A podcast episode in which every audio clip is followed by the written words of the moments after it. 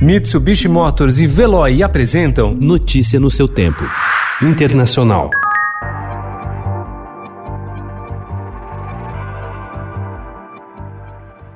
Não foi fácil, mas o presidente Andrzej Duda foi reeleito para mais um mandato de cinco anos à frente da Polônia, derrotando o liberal Rafał Trzaskowski, prefeito de Varsóvia. Para analistas, a vitória, apesar de apertada, fortalece a marca do populismo de direita no leste europeu, mostra o quanto os poloneses estão divididos e suas instituições democráticas ameaçadas. O comparecimento de quase 68% maior em 25 anos mostra a polarização política na Polônia. Apesar de Traskowski ter mobilizado os jovens e o eleitorado urbano de Varsóvia, Cracóvia, Gdansk e Lodz, Duda acabou eleito com uma retórica homofóbica que ressonou nas pequenas cidades e zonas rurais. Com o apoio do partido governista Lei e Justiça, ele venceu por 51,2% a 48,8% dos votos.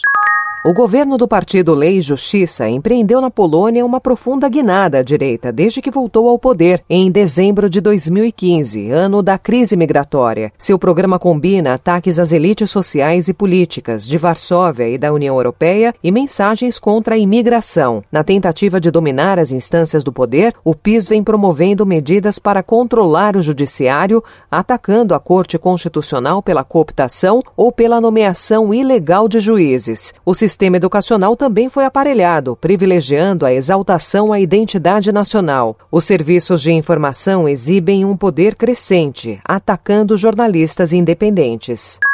Para Marina Licobacchini, de 35 anos, era uma tradição familiar. A cada primavera, ela se juntava às multidões que desciam para uma cidade do sudeste do Brasil, vestia uma saia típica do século XIX e dançava ao som de música country. O tema do festival anual, os Estados Confederados da América. Quando ela se atentou para o evento, deixou de frequentá-lo. Depois da Guerra Civil, milhares de sulistas derrotados vieram se exilar no Brasil, um país onde ainda existia a escravidão. Por décadas, seus descendentes organizaram uma grande festa que agora atrai milhares de pessoas para Americana e Santa Bárbara do Oeste, cidades do interior de São Paulo, próximas de Campinas, para comemorar tudo à maneira sulista. Agora, o acerto de contas racial que se seguiu à morte de George Floyd nos Estados Unidos inspira um reexame de valores no Brasil, assim como ocorreu com Marina. Notícia no seu tempo. Oferecimento Mitsubishi Motors. Apoio Veloy. Fique em casa. Passe sem filas com o Veloy depois.